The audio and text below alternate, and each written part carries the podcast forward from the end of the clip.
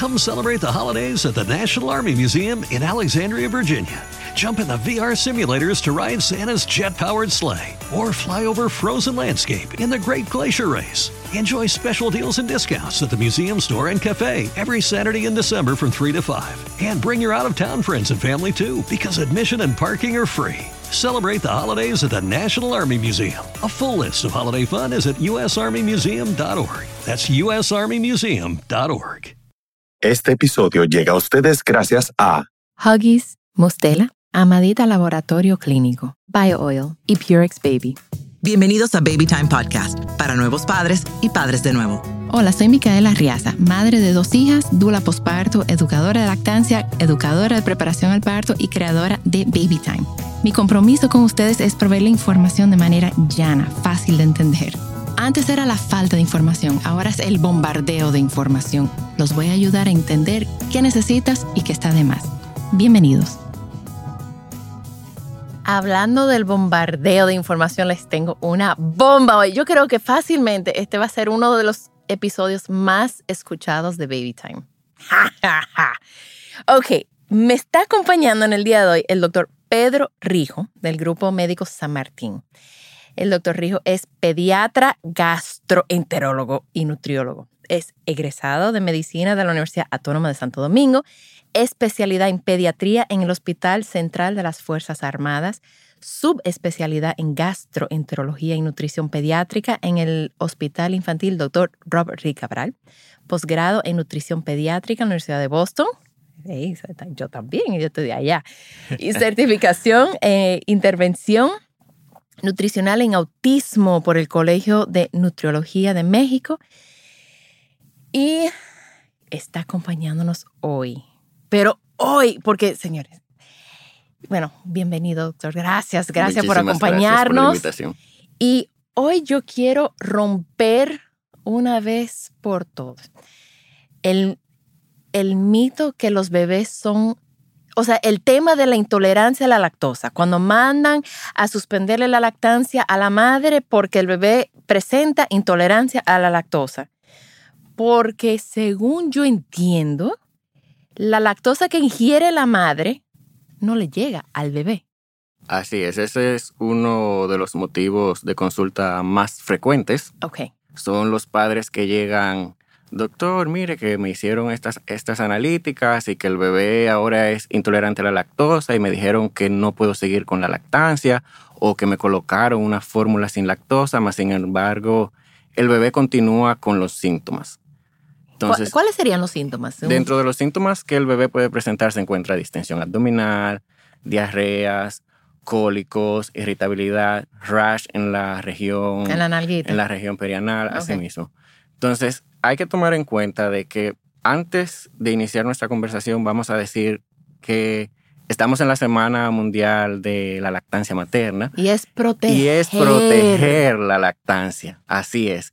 Recordar que la lactancia materna es la fuente ideal de alimentación en todo bebé de 0 a los 6 meses, porque va a proveer los nutrientes, inmunoglobulina, la protección y la ayudar al desarrollo de la salud digestiva de este recién nacido. Entonces, nunca, nunca debemos de retirar la lactancia materna. Vamos a iniciar por ahí.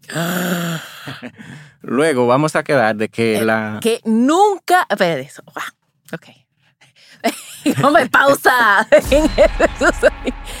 ta, ta, ta, ta. O sea, eso es importantísimo que tú lo digas, porque las cantidades, las cantidades de madres que le mandan a suspender la lactancia por cualquier cosa, yo como dula y educadora de lactancia, para mí es sumamente frustrante y me siento impotente ante, ante lo que yo estoy viendo. O sea, estoy tan feliz y agradecida que tú estás aquí con nosotros hoy para, te, digo, esto, esto va a ser uno de los episodios más escuchados, que no hay que interrumpir la lactancia. No, incluso esto se va un poco fuera del tema en sí, pero las contraindicaciones de la lactancia materna están bien descritas. La primera y única absoluta es una enfermedad conocida como galactosemia, que es una enfermedad muy, muy rara. Realmente es la única contraindicación que hay para la indicación que hay para interrumpir la lactancia materna. Ya lo siguiente serían las infecciones por HIV y otra infección por el HTLV, que es el, el virus linfotrópico T humano.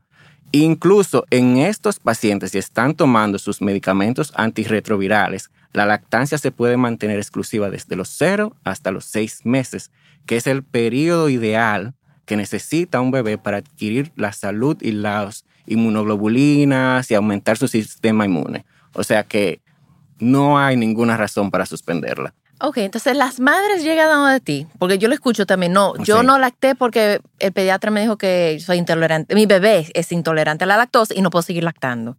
Entonces, ¿qué, cómo funciona? ¿Qué es la lactosa? ¿Cómo funciona? O sea, ¿cómo podemos educar a, a los nuevos padres que vienen ahí sobre todo esto? Ok, la lactosa es un carbohidrato, es el carbohidrato principal de la leche materna. Entonces, cuando un bebé consume leche, este carbohidrato pues pasa por el sistema digestivo hasta llegar al intestino delgado. En el intestino delgado los bebés tienen una enzima que se llama lactasa.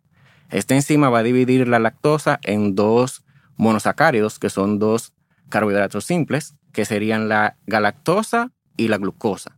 Estas son las partes que el bebé absorbe.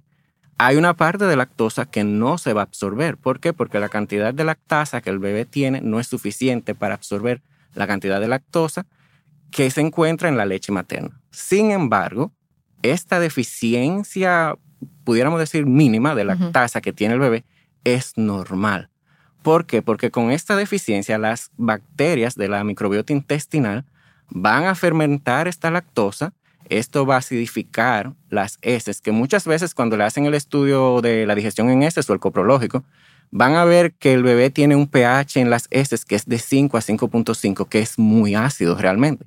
Pero en los bebés es normal, porque esta acidez va a promover, a promover el crecimiento de bacterias como son los lactobacillus y las bifidobacterias, y va a prevenir que se desarrollen otras bacterias como la Klebsiella, Escherichia coli, el Proteus, y esto va a ayudar a que la salud digestiva del bebé sea mejor porque vamos a tener una microbiota que va a servir para ayudar a proteger a este niño de otras enfermedades. Es decir, que esta pequeña intolerancia que el bebé tiene, en vez de hacerle daño, le hace bien. Y cuando es, necesario. es necesaria. Entonces, cuando retiramos la lactancia materna y ponemos una fórmula sin lactosa, en vez de ayudar a este bebé, lo que estamos haciendo es que le estamos haciendo más daño. ¡Ja! ¡Ja! ¡Ja! Ok. Así es. Ok, vamos con lo primero, que a la madre que está lactando llega donde el pediatra. Y el pediatra, con, porque el bebé tiene cólico, porque el bebé tiene un rash, porque el bebé tiene un reflujo. Exacto. Todo esto son cosas que eh, ocurren en los bebés. Y le dicen, tú tienes que suspender todo lo lácteo, todos los lácteos, y porque la, tu bebé está intolerante a la lactosa. Una madre, o sea, un simple mortal que no es médico, va a entender que lo que tiene que hacer es consumir cosas deslactosadas. Deslactosadas, sí. Entonces, ¿qué pasa? Vamos a hablar primero de los tipos de intolerancia que tenemos. Ok. Tenemos una intolerancia a la lactosa primaria, que es la que se ve en los niños mayores de dos años, empieza a partir de los dos años, cinco años en, algunas, en algunos pacientes, y en los adultos que lo que pasa es que la lactasa empieza a disminuir, es normal. Pero como vuelvo y repito, se presenta a los dos años o cinco años. Luego tenemos la secundaria, que es una de las más frecuentes en los niños menores de un año, incluyendo los bebés, que se va a ver por inmadurez del sistema digestivo, se puede ver por infecciones gastrointestinales, como por ejemplo infecciones por ameba, por yare, se produce una intolerancia a la lactosa transitoria pero no se debe de suspender la lactancia materna tampoco. ¿Por qué? Porque una vez tratemos esta causa, se me trate la meba, se trate la yardia, el paciente va a volver a restaurar ese intestino, la lactasa va a volver a aumentar y el paciente va a continuar con su, en este caso con la lactancia materna, y no va a pasar absolutamente nada. Es decir, que como quiera no se va a retirar. La otra causa que tenemos es la intolerancia a la lactosa del desarrollo que es normal y se presenta en aquellos pacientes prematuros. ¿Por qué? Porque la lactasa empieza a aparecer en el intestino a las 8 semanas de gestación y va en aumento hasta las 34 semanas.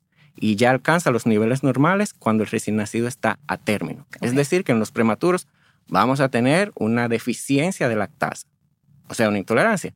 No se debe tampoco de suspender la leche materna. La otra causa sería una deficiencia congénita. La deficiencia congénita de lactasa, que sería otra contraindicación absoluta de la leche materna, hasta ahora hay reportado en el mundo aproximadamente de 50 casos.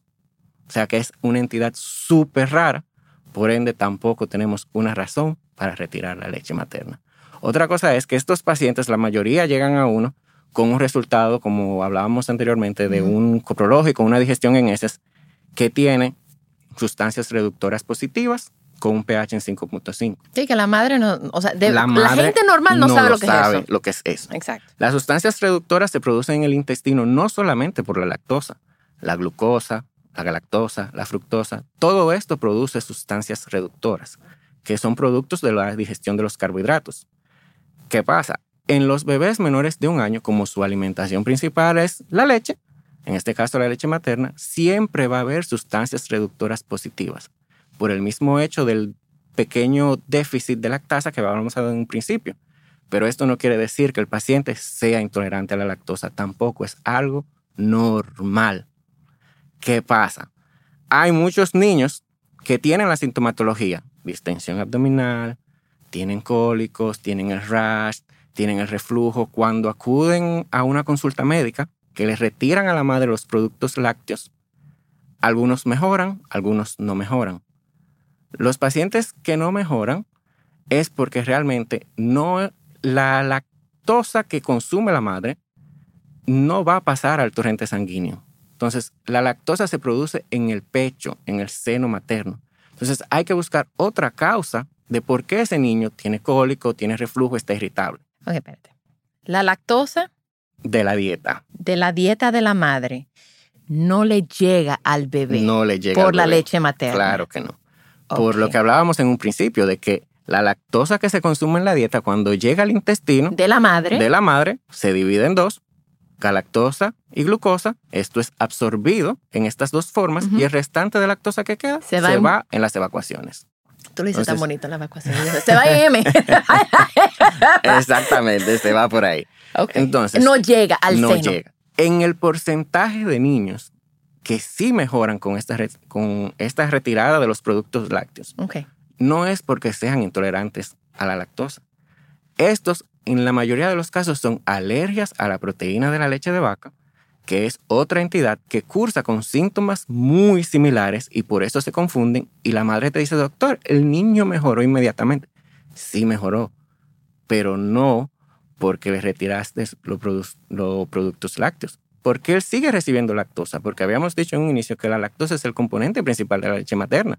Aunque tú no estés consumiendo los productos lácteos, De la bebé vaca. Exacto. sigue consumiendo la lactosa Ajá. que le está dando su madre. Lo que no está consumiendo es la proteína de la leche de vaca y por ende el recién nacido va a mejorar. O sea, estas madres que le dicen, no, tu bebé es intolerante a la lactosa, si ella consume leche des- deslactosada, el bebé como quiera está recibiendo la proteína de la leche. Exactamente. Y como Eso quiera, sí le llega a través de la leche Exactamente. materna. Y como quiera va a continuar con los síntomas. No va a mejorar.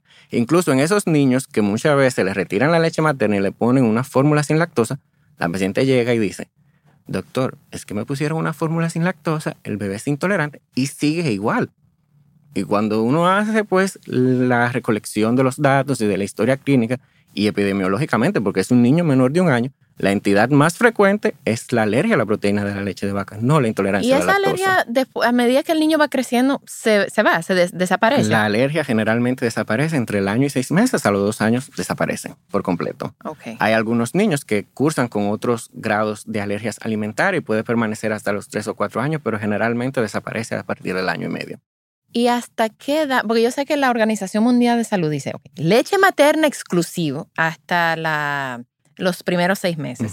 Después, si la madre sigue lactando, o, o idealmente sigue lactando, la leche materna sigue siendo como su principal fuente de alimento, pero se va añadiendo otros alimentos. O sea, eh, empieza como una educación alimenticia. Exacto. ¿Después de qué edad? O sea, y, y dicen que eso debe continuar hasta los dos años. ¿Hasta qué edad como niños hay que seguirle dando la leche? O materna o de vaca o de lo que sea. O sea, Porque yo veo niños de 5 años, 6 años, 7 años, que todavía le dan su, su leche. ¿Es, es- Sí. es necesario todavía esa edad? Generalmente en el niño después de los dos años que ya ha iniciado la alimentación complementaria, que está consumiendo ot- otros productos eh, que provienen de la vaca, como el queso, el yogur, están recibiendo las fuentes de calcio necesarias. Ok. Entonces, por ende, la leche es la fuente ideal porque es más fácil para el niño consumirla. Pero si el niño está consumiendo otros productos que son fuente de calcio y no quiere consumir leche, no hay ningún problema tampoco. Ahora, con la lactancia materna, exclusiva hasta los seis meses, luego continuar complementando con la alimentación hasta los dos años. A partir de los dos años, ni yo como médico, ni la vecina, ni nadie puede estigmatizar a esa madre ni decirle, ya ese niño está muy grande, déjalo de lactar. No.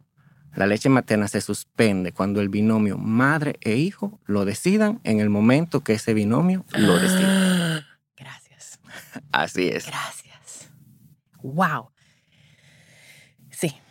Hace falta mucha información. Y yo no sé si es porque tú eres joven y que tú tienes información, porque nos llegan, o sea, yo estoy en varios grupos de la Alianza de la Lactancia y, y varios que, que nos llegan voice notes de, y me, me parte el alma de médicos, de pediatras diciendo la leche después del año, eso, no, eso es agua, eso no es nada, para de lactar, que eso no, es, eso no nutre, eso no tiene nada nutritivo, no tiene ningún beneficio para ese bebé.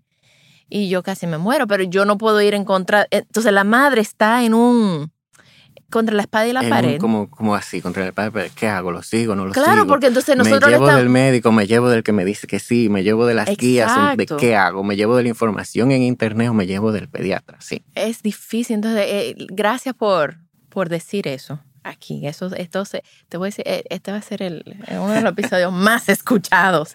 Eh, claro, porque la madre puede decidir seguir lactando hasta los dos años y medio, hasta los tres Hasta años, los tres, hasta cuatro, que ella hecho- lo decida. hasta que ella o el bebé lo decida. Exactamente. Y no es algo morboso, no es algo sexual, no es algo que, que no, ese ya, ese niño está demasiado grande. Grande según quién.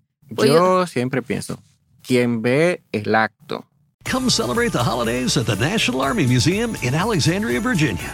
Jump in the VR simulators to ride Santa's jet powered sleigh or fly over frozen landscape in the Great Glacier Race. Enjoy special deals and discounts at the museum store and cafe every Saturday in December from 3 to 5. And bring your out of town friends and family too because admission and parking are free. Celebrate the holidays at the National Army Museum. A full list of holiday fun is at usarmymuseum.org. That's usarmymuseum.org.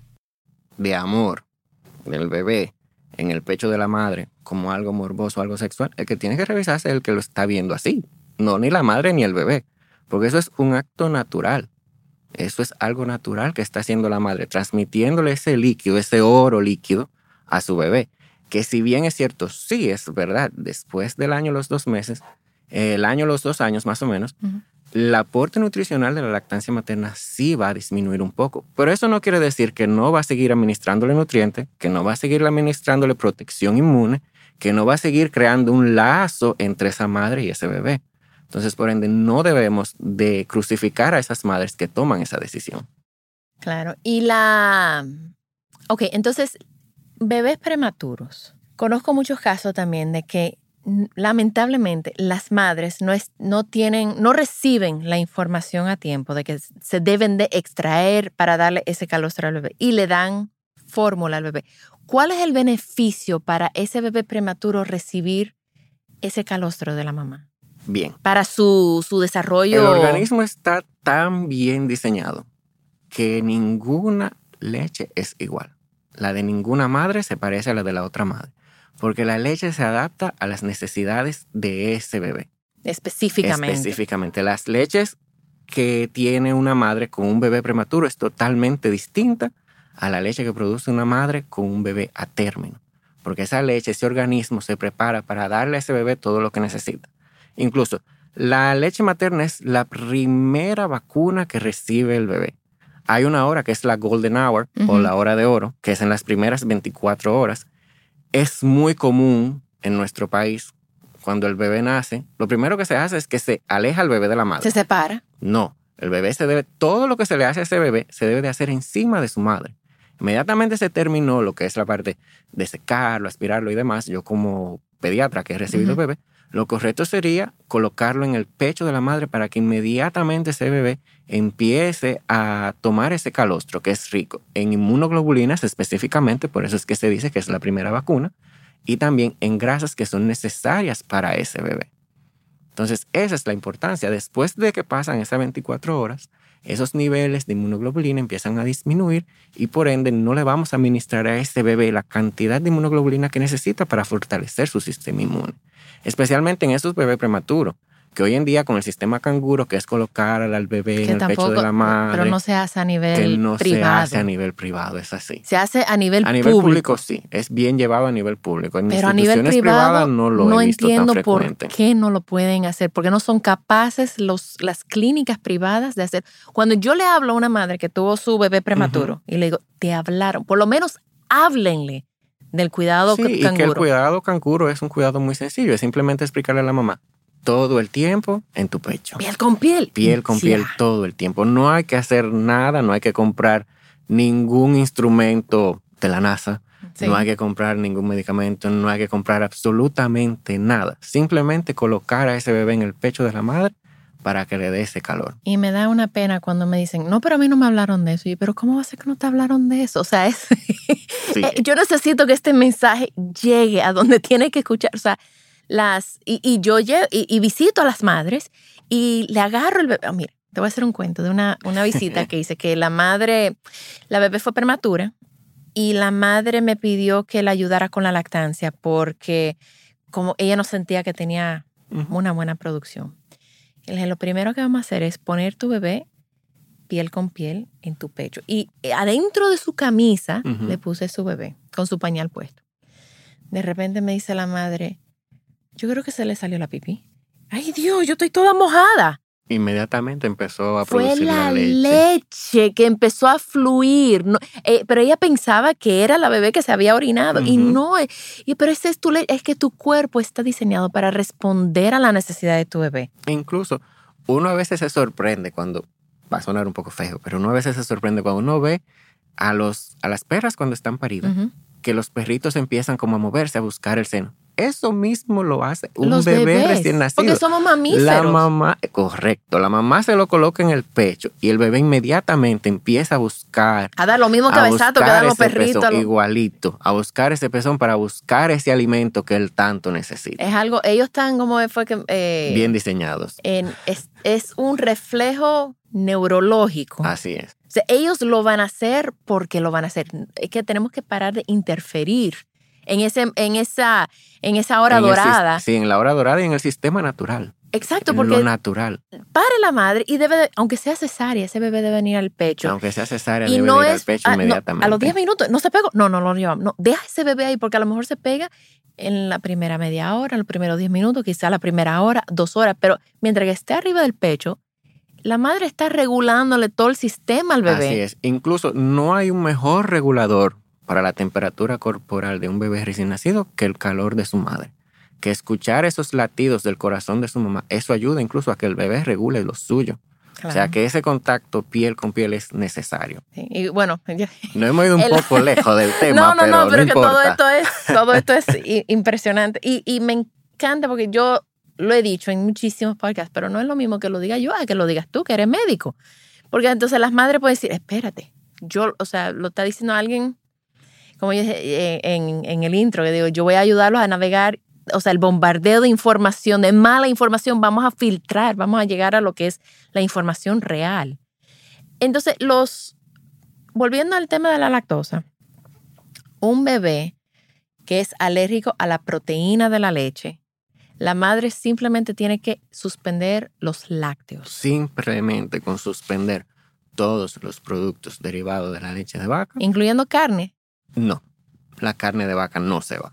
No tiene por qué irse porque esa carne no viene contaminada con caseína. Simplemente es vamos a hablar. caseína. Esa es la proteína. La proteína se llama caseína, no lactosa. es- no. Y ahora, yéndonos un poquito más bioquímico, la lactosa es un carbohidrato y la caseína es una proteína. Que volvemos al tema que hablábamos anteriormente de los medios diagnósticos.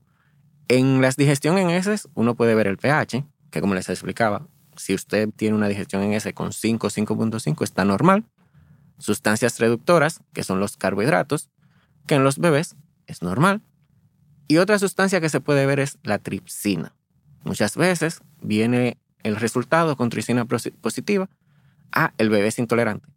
La tripsina no nos puede decir que el bebé es intolerante a la lactosa porque la lactosa es un carbohidrato y la tripsina es una enzima que digiere proteínas, no carbohidratos. Entonces, por ende, ese resultado de tripsina positiva tampoco me va a diagnosticar una intolerancia a la lactosa. Yo creo que usan los términos como intercambiables. O sea, la proteína de la leche y la lactosa, como que todo es lo mismo, pero no lo no es. es lo mismo. No son diferentes. Incluso, como vuelvo te explico, en su componente bioquímico, en su forma de digestión, en todo, son totalmente diferentes. Incluso en la función que realizan a nivel del sistema, del sistema inmune y del desarrollo del bebé y del aporte nutricional son totalmente diferentes. Mira, ¿y tú sabes cuál es el, el porciento de la población que tiene galactosemia? Que es una enfermedad, es una enfermedad metabólica. Es una enfermedad metabólica, es muy rara. Se puede presentar aproximadamente en uno por cada 100 mil recién nacidos. O sea que es, es totalmente Como que rara. uno al año aquí, porque aquí nacen como 100 mil realmente, Realmente, en mi periodo de formación, yo vi dos casos. Okay. Y eran dos casos de la misma madre. Okay. Dos casos confirmados, yo vi dos casos, sí. ¿Y en ese caso qué, qué En el caso de la galactosemia, como hay que retirar la leche materna, en este caso utilizamos una bebida de soya, porque ese otro término que está mal usado. Decimos leche de soya. No, bebida de soya, porque leche, leche, solo lo que provenga de un mamífero. Ajá. Todo lo que venga de un vegetal es una bebida. Ok. Entonces, en estos pacientes ponemos entonces estas fórmulas de soya, que son bebidas de vegetal, y ese es el tratamiento que se utilizaría con estos niños, que ya de por vida, no pueden consumir ningún producto lácteo. Ok. ¿Y eso cómo se diagnostica? ¿Cómo se sabe una madre esto se diagnostica con una prueba totalmente fácil y sencilla. Es la prueba del talón. Que es la prueba del talón que yo tampoco no entiendo por qué en este país a todo bebé cuando nace no se le realiza todavía una prueba del talón. Que si bien es cierto, las de los laboratorios que contamos aquí en el país te diagnostican entre 8 a 9 enfermedades. Son las 8 o 9 enfermedades metabólicas más comunes en el mundo dentro de ellas la fibrosis quística y la galactosemia. Sin embargo, todavía hay una renuencia a hacer esta prueba. Muchos pediatras no, eso no sirve para nada. Claro que sí sirve. ¿Por qué? Yo te aseguro que si le explicamos a una madre, mira, existe una prueba que me puede determinar nueve enfermedades metabólicas que comprometen la vida de tu bebé y que se le hace al nacimiento, ¿qué tú prefieres? ¿No hacérsela o hacérselo aunque salga normal y ya tú sabes que tu bebé no va a padecer eso o no hacérselo. Y yo la sé, sé que todas las madres me dicen, no, hágansela. Hágasela, pero no se hace. Sin embargo, todavía no se hace. Y a no veces, se hace de rutina. A veces yo le he indicado y me dicen, no, doctor, yo no la voy a hacer porque le comuniqué al pediatra que usted me lo indicó y me dijo que no la haga. y no debería de ser. Nosotros como pediatras debemos de ser pro de la salud de nuestro niño, de ser pro a la prueba del talón. Eso debe de ser en todo recién nacido. Se debería de hacer una prueba del talón. Con esta simple prueba nosotros diagnosticamos una galactosemia. Bueno, la, prueba del talón y, Amadita es el laboratorio, yo sé que localmente procesa. y Amadita me apoya en, los podcasts y en todas mis actividades. Y, de verdad que nada más son, son cinco goticas de sangre que se necesita para poder determinar. un minuto. Eso es más o menos para que entienda más o menos cómo se realiza, es como tomar una prueba de glicemia. Un pinchoncito en el talón, cinco gotitas. Una tipificación. como una tipificación, exactamente. cinco pinchoncitos, un pinchoncito, en, el, en el talón, cinco gotitas y ya.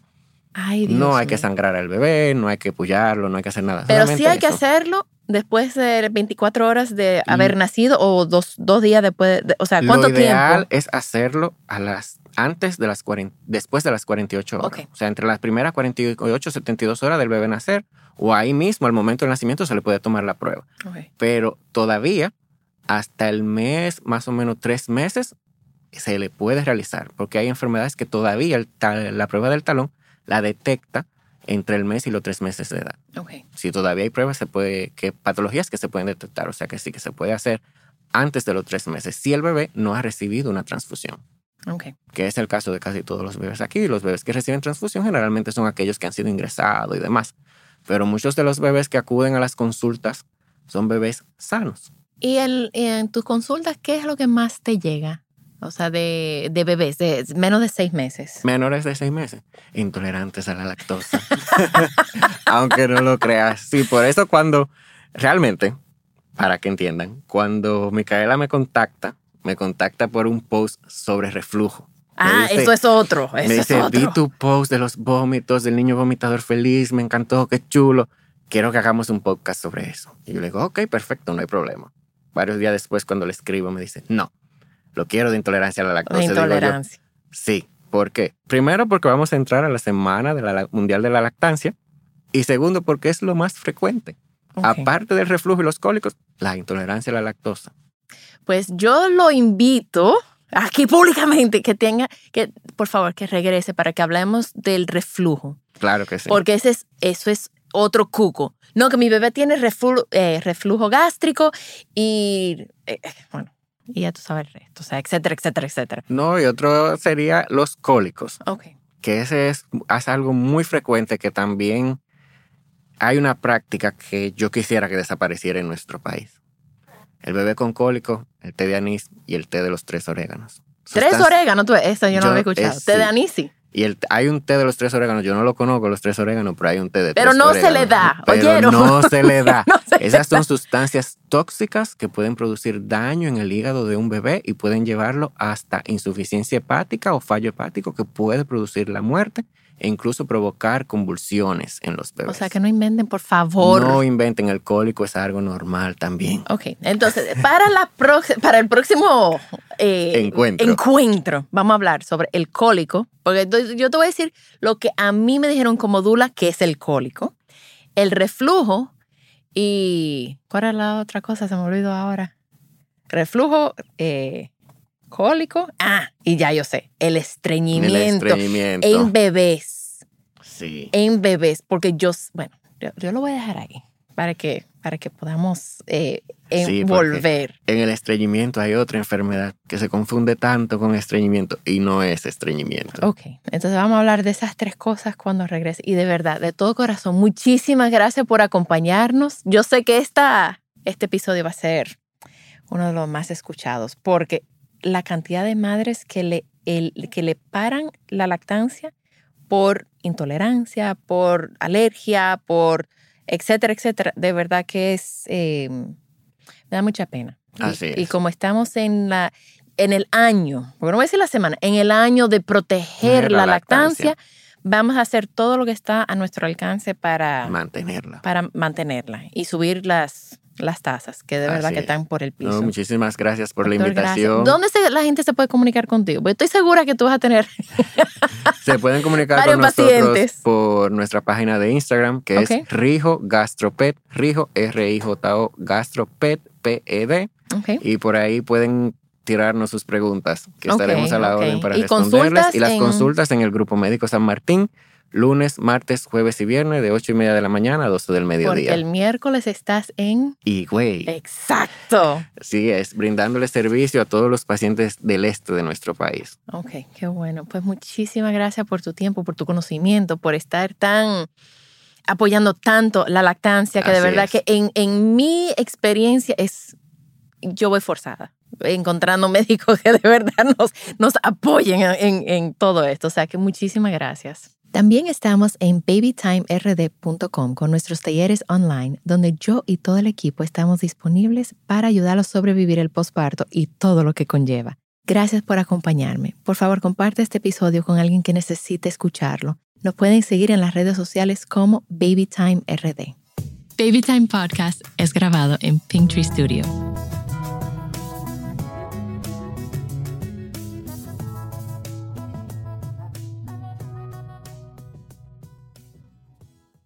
Looking for truly stunning jewelry this holiday season? Boon & Sons Jewelers is fully stocked with unique gifts they'll love in Chevy Chase, DC, and McLean, and virtual shopping experiences by appointment. Trusted by Washingtonians for over 70 years. BooneAndSons.com. Looking for truly stunning jewelry this holiday season? Boone & Sons Jewelers is fully stocked with unique gifts they'll love in Chevy Chase, DC, and McLean, and virtual shopping experiences by appointment. Trusted by Washingtonians for over 70 years. BooneandSons.com.